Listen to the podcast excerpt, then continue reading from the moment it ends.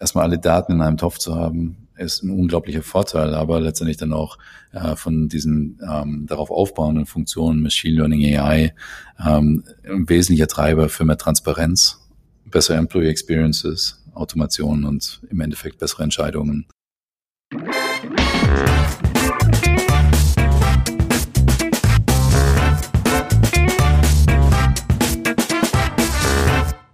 Herzlich willkommen zum Data Culture Podcast. Mein Name ist Carsten Bange und heute zu Gast ist Jens Löhmer, der CTO EMEA bei Workday ist. Und unsere Frage des Podcasts ist, wie wird eigentlich ein HR-Bereich datengetriebener? Und Jens, auf Basis seines Hintergrunds, hat hier vor allem technische Ansätze im Blick, also die Lösungsarchitektur und welchen Beitrag jetzt eine Software, gerade eine Software mit einer cloud-basierten, integrierten Datenbasis dazu beitragen kann. Dass man eben hier Themen wie Data Governance, Data Access, die Analyse von Skills, von ähm, ja, menschenbezogenen Auswertungen, die ja immer etwas sensibel sind, äh, wie man die besser unterstützen kann, dass man eben auch im Personalbereich datengetriebener agiert. Wir betrachten auch die kritischen Bereiche, Ethik, ethische AI, was kann man mit Machine Learning machen. Also sicherlich wieder eine spannende Folge. Viel Spaß damit. Hallo Jens, schön, dass du heute da bist. Hallo Carsten, freut mich sehr. Jens, unser Thema ist heute der HR-Bereich und zwar die Frage, wie wird der HR-Bereich datengetrieben? Und das ist mal eine wirklich neue Frage für diesen Podcast. Wir hatten schon den Finanzbereich näher untersucht und ähnliche Dinge, aber HR ist was Neues, deshalb freue ich mich ganz, ganz besonders auf diese Folge mit dir. Jens, was sind denn so die großen Herausforderungen in Personalbereichen momentan? Ja, du vielfach äh, fängt es wirklich schon an bei den Basics ähm, und das sehe ich tatsächlich immer wieder, wenn ich äh, mich mit vielen, insbesondere IT-Entscheidern äh, unterhalte. Das ist einfach, dass äh, viele Unternehmen, obwohl wir jetzt im Jahr 2023 sind, tatsächlich noch unheimlich zerklüftete Systemlandschaften haben und damit letztendlich halt die, die wesentlichen Daten, die eigentlich zu einer Steuerung im HR-Bereich notwendig wären, äh, sehr zerklüftet sind. Das heißt, da fallen unheimlich viele Aufwände an, um ähm, Daten zu konsolidieren, aktuell zu halten, letztendlich sinnvoll für eine automatisierte Entscheidungsunterstützung äh, zu verwenden. Und deswegen erfordert tatsächlich äh, eine, eine sehr viel bessere Employee Experience. Also sprich, dass Mitarbeiter ähm, eine gute Erfahrung mit ihrem HR- äh, und Personalwesensystem haben, ähm, dass Daten letztendlich auch Automatisierung in sehr viel stärker Art und Weise unterstützen und last but not least dann auch äh, letztendlich Daten in bessere Art und Weise für eine automatisierte oder äh, Entschuldigung für eine ähm, unterstützte Entscheidungsfindung äh, herangezogen werden können. Wie wird denn ein HR-Bereich datengetrieben? Ich bin Techie, ich versuche so gut wie möglich den HR-Bereich dann mit einzubeziehen und die wesentlichen Business-Aspekte, da reingehen. Aber tatsächlich würde ich gerne anfangen mit ähm, relativ provokanten Statements. Ähm, das Spark Data Framework, Culture Framework, was mit Sicherheit jetzt alle kennen, ähm, als fleißige Mithörer deines Podcasts, basiert im Wesentlichen sehr stark auf ne, einer Kultur, auf den Personen, den Menschen, der Organisation und der Governance. Und ich bin tatsächlich der Meinung, dass tatsächlich eines der wesentlichen Treiber für eine positive Datenkultur tatsächlich auch durch eine technische Lösungsarchitektur ähm, besteht.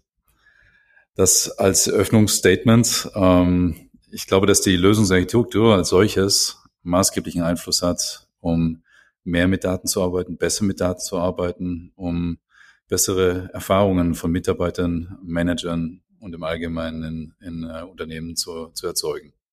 Ja, spannend. Ähm, dann müsstest du uns jetzt aber erstmal noch ein bisschen genauer erklären, was du mit Lösungsarchitektur meinst. Ähm, das ist ja erstmal ein Wort, wo man vielleicht auch viel rein interpretieren kann.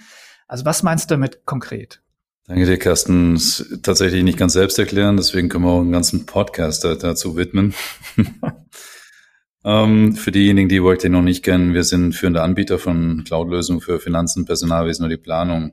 Die Lösungsarchitektur, auf der wir basieren, wir sind kein so altes Unternehmen. Wir wurden 2005 gegründet und unsere Gründer haben sich damals entschieden, ja, total auf, auf eine Cloud-Architektur aufzusetzen. Das heißt, keine mhm hybriden Lösungen, keine On-Prem-Lösungen, sondern wirklich ausschließlich auf die Cloud zu setzen. Was heute, 2023, ist nicht mehr ganz so äh, spektakulär ist. Und deswegen ähm, haben wir letztendlich die Lösung als Cloud-Lösung only bereitgestellt und das Ganze als Multi-Tenant Software as a Service. Das heißt, all unsere Kunden nutzen dann tatsächlich auch dasselbe Datenmodell, was zu einer sehr großen Konsistenz führt, aber dann auf der anderen Seite auch zu einer sehr großen Transparenz von Daten, dem Unternehmen selber, Anzahl Mitarbeiter, Performance, Compensation. Das wesentliche Argument, alle Daten an einem Ort äh, normiert, zugreifbar und aktuell. Mhm. Okay, das wird natürlich jetzt auch auf das Thema Data Access einspielen ähm, aus unserem Framework, ne? dass ich also quasi den Zugang ähm, hier bereitstelle, erleichtere. Und ähm, okay, soweit verstanden. Lass uns mal über die, die Effekte sprechen. Also was, was ähm, sehen wir, siehst du denn oder seht ihr denn, was jetzt eigentlich ähm, konkret passiert? Also verstanden, es gibt jetzt Technologie, und wir möchten, dass jetzt ein Unternehmensbereich, in dem Fall wäre es eben hier HR, ähm, datengetriebener agiert. Was kann ich denn jetzt tatsächlich erreichen damit? Ich sehe tatsächlich dann so einen Einsatz von einem Cloud Service Provider in diesem Bereich als, als Beschleuniger. Mhm. Ähm, wenn wir an viele Aspekte schauen aus eurem Data Culture Framework, ist sozusagen eine domänenbezogene Beschleunigung für das, äh, für den, für den, für das Personalwesen. Du hast in vielen vorhergehenden Podcasts, Carsten, hast du es beschrieben, dass äh, dieser Aufwand, Daten gegebenenfalls aus mehreren unterschiedlichen Quellen zu konsolidieren und zu normieren und so letztendlich zu einem, ja, zu einer Berichterstattung letztendlich verfügbar zu machen, ist kein zu vernachlässigender Aufwand, wo viele Unternehmen größte Probleme haben. Wenn wir jetzt mit Workday anschauen, ist ja während einer, ähm, einem Deployment durchläuft jeder Kunde eine Datenmigration, was ein ganz, ganz wichtiger Schritt ist, weil die Daten, die Unternehmen haben aus der Vergangenheit, vielleicht heterogen in, different, in verschiedenen Bereichen vorgehalten, die sind da, aber die werden halt letztendlich durch die technische Migration, werden die ja schon normiert in ein einheitliches Datenmodell überführt. Bezogen auf dein Framework fand ich das schön, das regt ja immer zum, zum Nachdenken an, wenn man ein äh, Framework zugrunde legt. Insofern mhm. danke dafür, Carsten. Mhm. Es gibt drei Aspekte, die, die ich gerne kurz beleuchten würde. Data Governance, Data Access und Literacy. Mhm.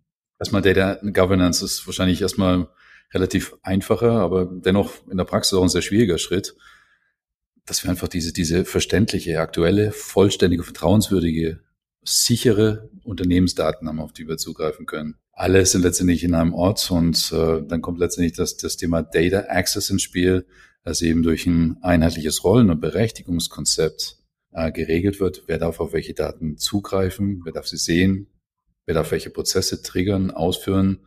Und aber dann auch in der Ausführung von Prozessen selber, weil die Daten im System sind, letztendlich auch datengestützte Entscheidungshilfe zum Zeitpunkt von Entscheidungen ge, ähm, gegeben werden können. Und der letzte Punkt ist, glaube ich, der wichtigste.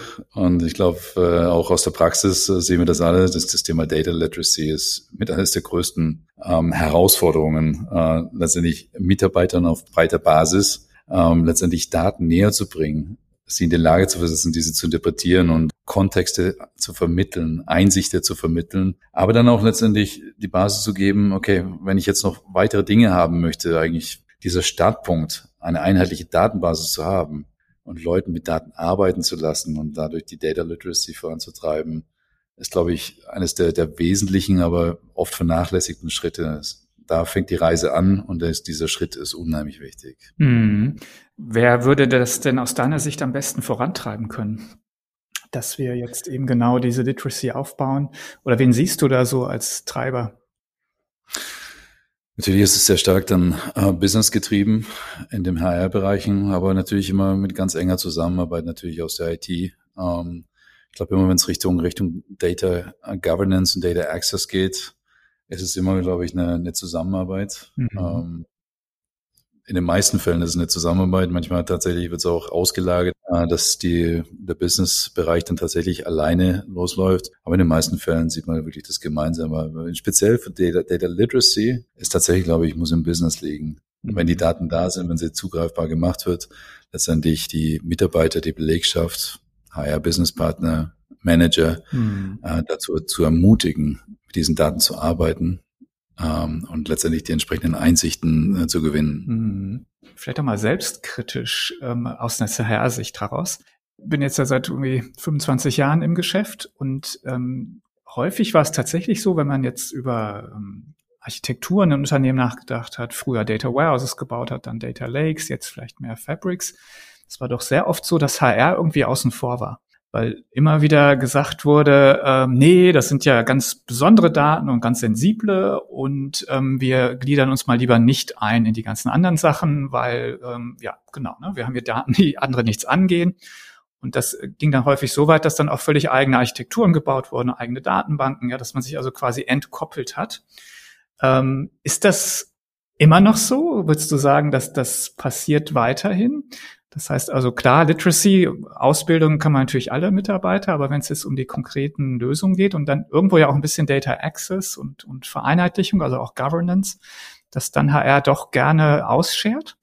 Ist natürlich überhaupt nicht die Intention. Tatsächlich eine ganz interessante Frage, weil natürlich der Mensch ist einfach und wählt immer den Weg des geringsten Widerstandes. Ähm, was gibt Schönes, um einfach wieder in eine umgehende Arbeitsumgebung zurückzukehren in ein Excel und sich die Daten runterlegt und damit weiterarbeitet, das verteilt. Aber es ist natürlich nicht im, im Sinne der, der, der Governance ähm, und letztendlich auch des Access. Gerade bei den vertrauensvollen Daten die starke Empfehlung, die Daten in einer geschützten Umgebung zu lassen, ohne dass sie äh, aus dieser Governance rausgehen. Und tatsächlich gehen wir noch einen Schritt weiter, weil manchmal ist es ja nicht nur HR-Daten, sondern tatsächlich auch angrenzende Daten. Ähm, zum Beispiel Vertriebsmitarbeiter werden natürlich an ihrer Performance gemessen, an ihren Verkäufen, mhm. Abschlüssen. Mhm. Ein Kundendienstmitarbeiter wird an der Art und Weise, wie er Reklamationen abwickelt, gemessen. Und auch diese Daten können über unseren Data Hub ähm, auf eine einfache Art und Weise in den Workday Service äh, übergeht, überführt werden, dort aufbereitet werden. Und das Schöne ist dann tatsächlich aber auch in Kontext gesetzt werden mit den bestehenden Mitarbeitern und Organisationsdaten und auch unter Verwendung des gleichen Rollen- und Berechtigungskonzeptes dort abgesichert werden, aber dann gleichzeitig auch wieder auf breiter Basis für diejenigen Benutzer, die Zugriff haben sollen, auch wieder zugänglich gemacht werden. Mhm. Insofern, ich hoffe, das hat die Frage beantwortet, sowohl verbleiben im Service, um mit den Daten zu arbeiten, aber dann gegebenenfalls auch zusätzliche Daten mit reinzubringen, um ein, ein vollständigeres Bild von Mitarbeitern und Organisationen zu erzielen. Mhm. Okay. Jetzt haben wir über so unmittelbare Effekte eigentlich gesprochen, die du siehst. Ne? Also wenn jetzt quasi ähm, mehr Software oder generell mehr, vielleicht ein HR-Bereich stärker digitalisiert wird, dass wir eben so Effekte haben, Governance, Access, äh, Literacy als Basis, hast du erwähnt. Was siehst du denn noch an Effekten jetzt im Rahmen dieser Digitalisierung des HR-Bereichs?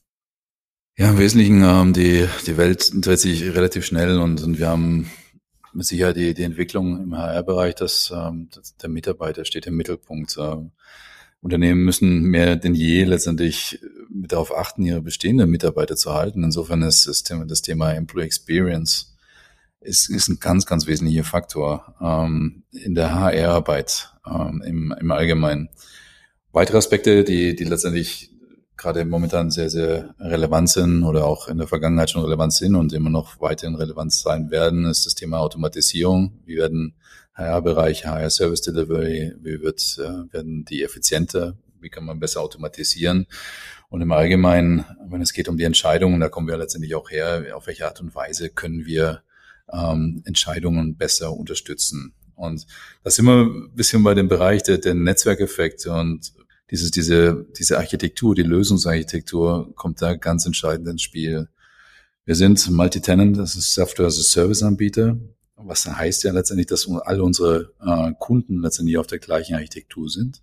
Stand jetzt haben wir über 60 Millionen aktive Benutzer auf unserem Service drauf. Im letzten Geschäftsjahr äh, haben wir dort über 629 Milliarden Transaktionen prozessiert.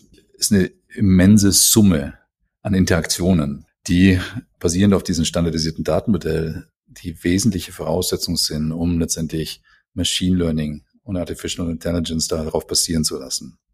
Ganz wesentlicher Treiber für erfolgreiche und effiziente Machine Learning Algorithmen sind die Eingangsgrößen, die Daten. Mhm. Und insofern ist, ist das eines der wesentlichen Effekte, ähm, auf die wir als Workday ähm, angefangen haben in der Vergangenheit zu bauen und, und was mehr denn je jetzt im Mittelpunkt unserer Arbeit steht, um bessere äh, Mitarbeitererfahrungen, höhere Automatisierung und, und eine bessere Entscheidungsunterstützung zu ermöglichen. Okay, da muss ich natürlich jetzt mal direkt einhaken. Also ähm, du beschreibst jetzt, okay, wir haben ein, ein Multi-Tenant-System, das heißt letztendlich sind die, die Daten irgendwo beisammen bei euch. Und ähm, völlig richtig, Machine Learning in aller Regel, wenn ich mehr Daten habe, kriege ich auch bessere Modelle. Jetzt wird aber ja ein Unternehmen sagen, hey, das sind doch meine Personaldaten. Und ähm, was macht ihr denn jetzt eigentlich damit? Oder wie, wie kann ich denn, äh, also baue ich jetzt baue ich nicht eigentlich nur Modelle für mich auf Basis meiner Daten? Also ich glaube, das müssen wir mal ein bisschen erläutern, wie das jetzt quasi zusammenspielt.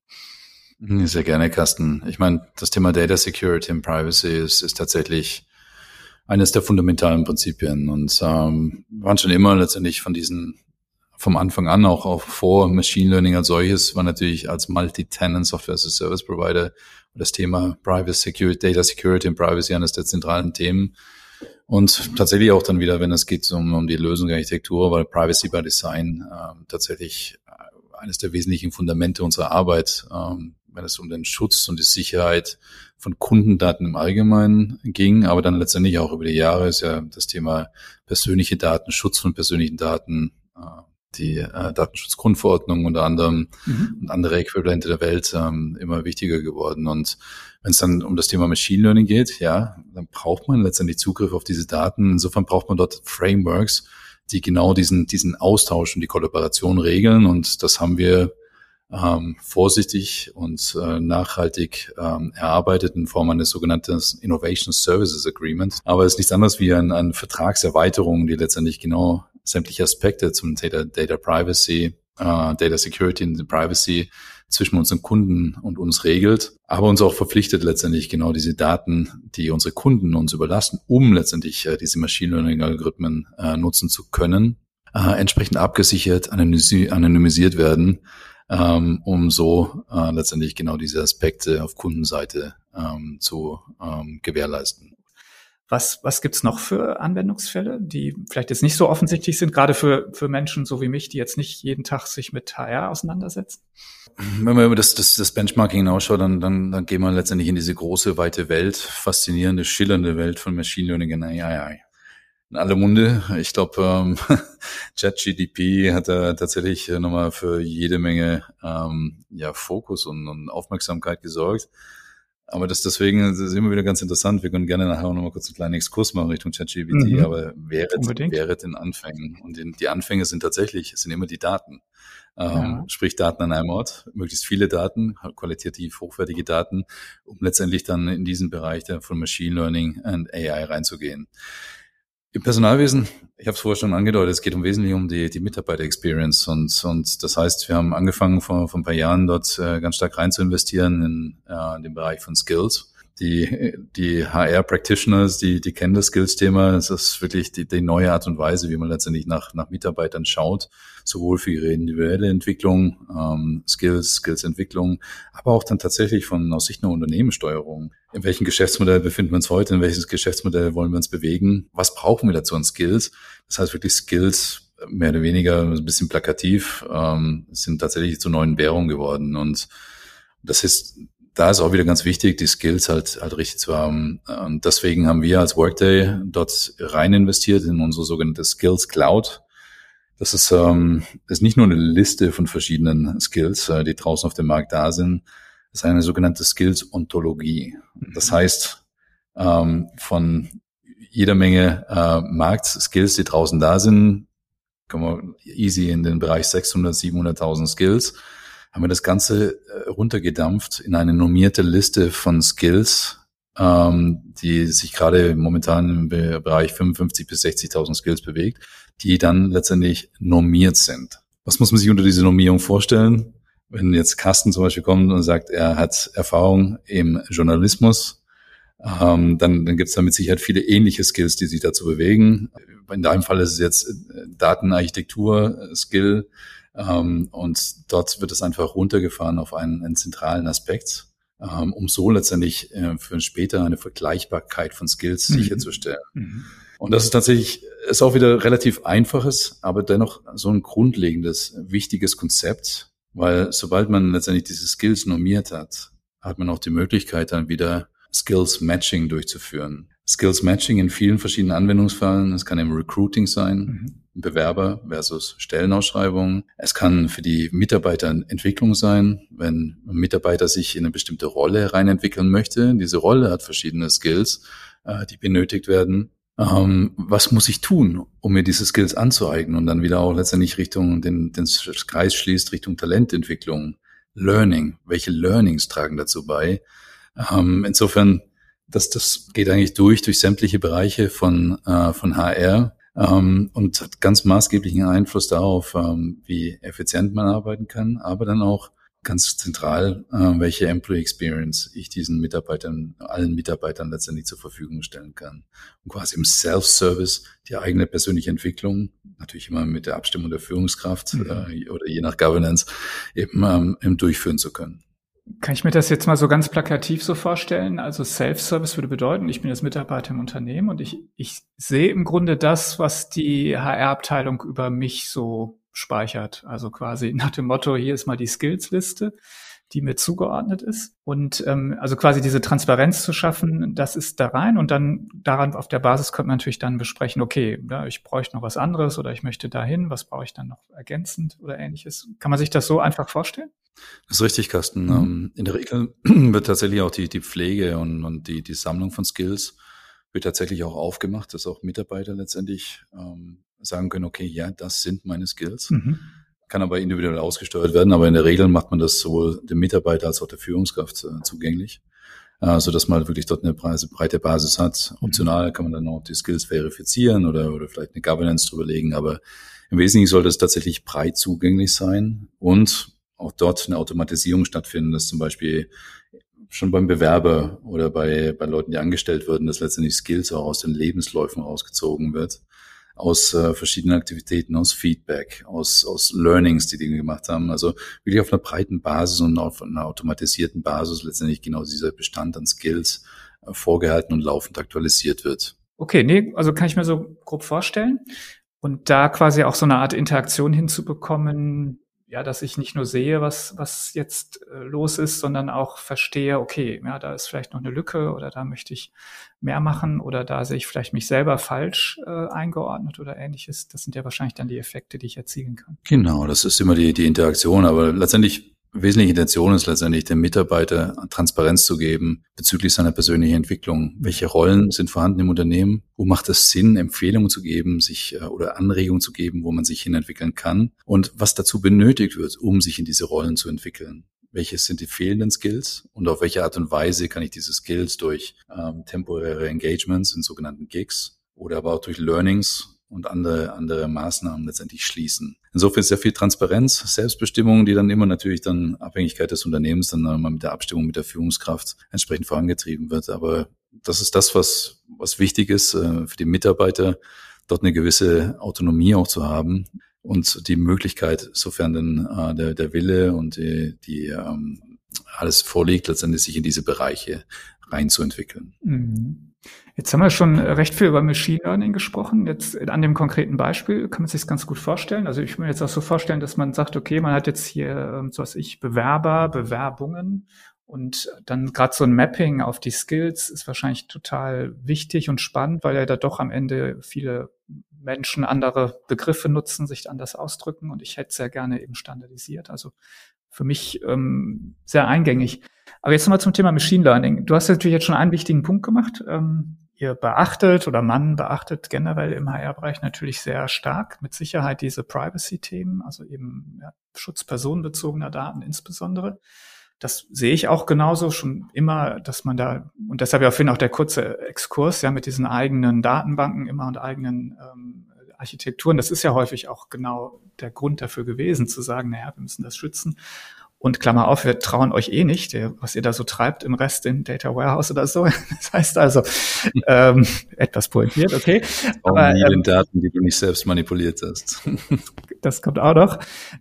Jetzt haben wir ähm, Privacy. Jetzt reden wir gerade über Machine Learning und da sind wir natürlich in einem interessanten Bereich, ähm, dass es ja so ist, dass ich häufig oder manchmal nicht unbedingt aber Dinge tun möchte, die vielleicht sogar erlaubt sind. Ja, also ich bin vielleicht sogar GDPR-compliant, Aber aus einer ethischen Überlegung heraus gibt es dann Dinge, die ich doch nicht tue. Ja, gibt es ja inzwischen, äh, gibt ja viele spannende Beispiele, ja, dass ich vielleicht nicht jeden Kunden mit meiner äh, Analyse äh, konfrontiere, was ich denke, was sie als nächstes tun oder sowas, ja, weil das vielleicht manchmal eher negativ zurückfällt. Ähm, wie, wie sieht das aus jetzt? Weil es ja gerade im, im Bereich der, der Menschen und der Mitarbeiter natürlich, glaube ich, nochmal besonders sensibel ist. Nee, Carsten, aber da hast du vollkommen recht. Und, und ich glaube, das ist auch momentan jetzt gerade, wenn man auf den Hype-Cycle anschaut, Richtung Data, Data Analytics, Machine Learning, ist gerade ein ganz großes Thema. Äh, das Thema ethnische äh, AI oder Machine Learning und das, ähm, da es bei uns so ein großes Fokus ist äh, mit äh, Machine Learning in AI, ähm, ist uns auch ganz besonders wichtig, halt diese, das Ethical AI, das sicherzustellen. Äh, das heißt, wir engagieren uns da ganz stark, äh, eben diese mit der ethischen KI-Entwicklung. Das, das äh, geht so ein bisschen in die Bereiche rein, auf welche Art und Weise werden unsere Algorithmen dann wieder in die Produktivumgebung zurückgeführt. Wir haben mit Sicherheit dann Automatismen inzwischen etabliert, ähm, was letztendlich diesen Extrakt von Daten, die Analyse der Daten, die Verbesserung der Modelle, aber wir haben da jetzt immer noch sehr starke menschliche Involvierung äh, in diese Modelle, weil wir eben sicherstellen wollen, dass letztendlich die Algorithmen auf eine ethnische Art und Weise funktionieren. Und wir streben als, als Anbieter dort wirklich eine Vorreiterrolle bei vertrauenswürdiger äh, KI an mhm. und wollen da wirklich Technologien entwickeln, die die Wachstumschancen unsere Kunden erweitern, aber gleichzeitig doch den Menschen in den Mittelpunkt stellen. Und, und da wird sehr viel, geht sehr viel ähm, an Aufwand rein, auch weiterhin in der Zukunft. Und wir werden da bei ethnischer AI weiterhin sehr stark äh, engagiert bleiben, auch wenn es Richtung, Richtung Regierungen und äh, äh, Gremien geht, äh, wie zum Beispiel jetzt äh, in der Europäischen Union, wo das ja auch sehr stark diskutiert wird. Mhm. Kannst du das noch mal ein bisschen mit Leben füllen? Also was heißt denn das jetzt? Ähm, okay, das ist dass das gemacht werden soll. Da, da sind, glaube ich, sind ja viele sich einig. Aber was gibt's jetzt Sachen, die ihr konkret nicht tut oder Sachen, wo ihr sagt, naja, im, im Machine Learning, also wir haben ja alle auch die Negativbeispiele, glaube ich, gesehen und gelesen, ja, wo ja. auch dann eben was ich beim, beim Recruiting, äh, wenn ich eben maschinell das mache, dass ich eben den, den Bias, der sozusagen in der Vergangenheit einfach da war, dass ich den mitnehme. Also was heißt das jetzt konkret? Ja, insbesondere den, den Bias, ähm, der, der fortlaufend auch noch in den Köpfen der Menschen ist. Mhm. Entscheidungen mhm. treffen ja meistens auch die Menschen, trotz Empfehlungen. Aber genau das muss man sicherstellen. Und das ist genau der, der Ansatzpunkt, äh, wo, wo man rein muss. Dass wenn, wenn die Daten, neue Daten und neue Entscheidungen quasi wieder zurück in unsere Machine Learning Environments kommen, dass man eben sicherstellt dort. Und das, das ist halt tatsächlich dann eine Kombination aus menschlicher und maschineller Intervention und Validierung, ähm, dass man eben sicherstellen, dass halt ähm, äh, der, der, der Bias im weitesten Sinne auf die verschiedenen Aspekte, Gender, Race, Ethnicity, mhm. äh, dass der eben dort nicht sich verselbstständigt, sondern eben immer noch gegoverned wird ähm, mit, mit entsprechenden Validierungen in der Kombination von menschlicher und äh, maschineller Intervention. Mhm. Okay. Trotzdem jetzt nochmal nachgefragt konkret. Also das heißt, ähm, das Problem an dem Thema, ich finde das mich total spannend, ist ja, dass er quasi wenn man sich die Statistiken anguckt, dann ist es ja so, ähm, dass es zum Beispiel eben ja in vielen Berufen tatsächlich Männer das dominieren, auch nicht, auf wirklich nicht nachvollziehbaren Gründen. Wenn ich jetzt einen, einen Algorithmus das lernen lasse, dann wird da ja vielleicht so die Korrelation einfach mal hergestellt. Ja? Also der Beruf, da sind halt Männer und in der anderen Beruf sind Frauen. Und wie kann ich jetzt konkret diesen, diesen Bias da, da rausbekommen? Weil erstmal in einem normalen Machine Learning Vorgehen würde ich ja quasi, die hatte ich ja meine, meine Trainingsdaten, die habe ich halt und dann würde ich das ja im Modell drin haben. Also was, was kann ich jetzt konkret tun? Mhm. In den meisten Fällen haben wir da tatsächlich äh, das losgelöst von, von direkter Bias im weiten Sinne, wie wir es kennen halt. Mhm. Wenn wir gerade bei dem Beispiel der Skills Cloud bleiben, ist ja das Schöne, ist, wir, wir reden hier nicht über, ähm, über, über, über Geschlechter, über, über Ethnizität, über sonstige Aspekte, sondern wir reden tatsächlich über Skills. Mhm. Und wir reden darüber, äh, wie, wie Skills gemappt werden und wir reden darüber, wie Skills gematcht werden. Und insofern das ist schon mal schön, dass sich in den meisten Fällen zieht sich ein bisschen, geht es ein bisschen raus aus diesen viel diskutierten und auch kontrovers diskutierten Themen und wird dann wieder zurückgeführt tatsächlich auf, auf, auf eine Problemstellung, die frei ist von, von letztendlich ähm, diesen, diesen etwas brennenderen Themen. Insofern in dem Falle jetzt äh, gerade von Workday und unseren bisherigen Machine Learning Use Cases gehen wir überhaupt nicht in diese Bereiche rein. Wir unterstützen, wir unterstützen die menschliche Entscheidungsfindung. Wir können nicht sicherstellen ähm, auf Basis der Empfehlungen, wie zum Beispiel ein, ein Skill Matching im Recruiting, ähm, dass tatsächlich am Ende noch ein, ein Recruiter seine eigene Bias spielen lässt. Soweit gehen wir nicht. Also ist die Entscheidung letztendlich nachher dann des jeweiligen Users, aber wir wollen auf bestmögliche Art und Weise und auf eine ethische und korrekte Art und Weise letztendlich diese Entscheidung bestmöglich unterstützen. Verstehe ich. Und äh, vielleicht ist es ja auch manchmal ganz einfach, dass man genau bei so einem Thema ähm, genau diese Attribute einfach rauslässt. Ja, indem man sagt, Skills ist halt Skills und hat jetzt äh, nichts mit Gender oder Race zu tun. Und dann äh, quasi habe ich ja mehr oder weniger automatisch zumindest mal den Teil des Bias schon mal rausgenommen an der Stelle. Zumindest aus dem Machine Learning Teil. Okay, Jens, ähm, wir haben jetzt relativ viel Grund hier gemacht letztendlich, ähm, HR-Bereich Datengetrieben. Wir haben über einige, die Wichtigkeit von auch Technologie gesprochen, was natürlich logisch ist, dass das dir sehr am Herzen liegt. Wir haben auch über Effekte gesprochen, äh, Governance Access, Literacy auch als wichtige Basis. Dann ähm, auch eben spannende Themen, was, was kann ich denn jetzt auch so Neues vielleicht machen, wenn ich äh, datengetrieben bin oder wenn ich auch gemeinsame Daten oder eine, eine integrierte Datenbasis zum Beispiel schaffen kann. Richtung Benchmarking, ähm, Machine Learning. Sehr, sehr spannend.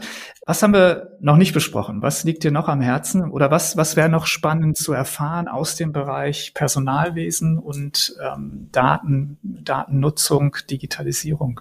Ja, ich meine, in vielen Bereichen waren wir tatsächlich jetzt, ähm, wo, wo der User erstmal in der, in der Hohlpflicht war.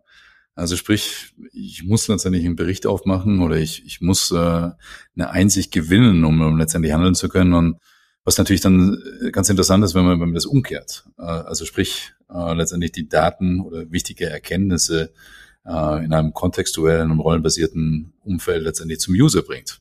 Und das ist tatsächlich dann auch nochmal ein Bereich, der mir tatsächlich sehr am Herzen liegt. Das äh, wir nennen den People Analytics äh, für den HR-Bereich. So eine, so eine erste Anwendung äh, von Augmented Analytics nutzt ähm, Graph Processing im Sinne von Modellen, KPIs, äh, die sich Unternehmen letztendlich individuell definieren. Das sind die ganz normalen HR-Bereiche, ähm, ähm, äh, wo mit KPIs gearbeitet werden. Bereichen wie Diversität und Inklusion, eine organisatorische Zusammensetzung, auch Richtung Diversity Inclusion, Mitarbeiterbindung, Fluktuation, Einstellung, Talent, Performance, gerade diese Bereiche und, äh, und wird fortlaufend aktualisiert, wie entwickeln wir uns denn auf Basis von Ist-Daten. Das wird genommen und wesentliche Abweichungen werden dann letztendlich rollenbasiert den jeweiligen User für einen bestimmten Teil der Organisation für seinen bestimmten Zuständigkeitsbereich entsprechend proaktiv präsentiert und auch wieder vielleicht so ein bisschen der, auch schon sogar in, in gesprochener Sprache nochmal äh, letztendlich plausibilisiert. Mhm. Also sprich, wo, in welchen Bereichen Einstellung ist ein schöner Bereich, äh, Einstellungsziele in einem Bereich nicht erfüllt wir haben in dem und dem Bereich weniger eingestellt als zum Planen und so weiter und so fort. Insofern dort die Abkehr vom, vom äh, Reaktiven zum Proaktiven, aber letztendlich auch in einer Art und Weise, die natürlich dem, dem User auf eine sehr viel bessere Art und Weise zurechtkommt. Auch das immer wieder bei dem Thema Data Literacy mhm. und wie letztendlich auch Lösungsarchitekturen genau diese diesen Bezug zu Daten auf, auf sehr, sehr gute Art und Weise beschleunigen kann. Okay, sehr schön kann man nochmal einen Ausblick in einen anderen Bereich bekommen. Jens, unsere Zeit ist äh, um. Das heißt, ähm, das letzte Wort gehört jetzt noch dir. Vielleicht nochmal ein bisschen ähm, zusammenfassend, ähm, was, was du uns jetzt oder den, den Hörern hier vielleicht auch nochmal äh, mitgeben kannst. Aber ich bedanke mich auf jeden Fall schon mal für deine Einblicke in einen Bereich, den wir tatsächlich eher selten hier betrachten. Und ähm, ja, ganz, ganz herzlichen Dank. Aber jetzt nochmal deine, deine letzten Worte, bitte. Vielen Dank für die Einladung. Ich selber bin Techie. Ich hoffe, ich konnte halbwegs gut den, ähm, den HR-Bereich repräsentieren. Äh, meine Kollegen werden mir das sicher noch im Feedback wieder zurückgeben. Was ich immer wieder aus vielen Gesprächen mit auch mit IT-Executives höre, wäre den Anfängen. Schaut auf eure Basis. Ähm, auch insbesondere vielen Prospects, also Interessenten, mit denen wir uns erhalten. Die Umgebung, wo sie herkommen, zerteilte Datenlandschaften, mhm. äh, zerklüftete Datenarchitekturen ganz wesentlicher Treiber und ist letztendlich diese einheitliche Datenbasis festzustellen, äh, sicherzustellen. Und ähm, was dann wirklich als Beschleuniger dazu kommt, ist, ist wirklich erstmal alle Daten in einem Topf zu haben, ist ein unglaublicher Vorteil, aber letztendlich dann auch äh, von diesen ähm, darauf aufbauenden Funktionen Machine Learning AI ähm, ein wesentlicher Treiber für mehr Transparenz, bessere Employee Experiences, Automation und im Endeffekt bessere Entscheidungen. Insofern spannende Phase gerade und äh, wird mit Sicherheit sehr viel Bewegung weiterhin in den Markt bleiben und äh, ich freue mich auf die nächste Zeit gemeinsam mit der Branche. Absolut, danke Jens und ähm, tschüss. Alles Gute, Gasten. Vielen Dank.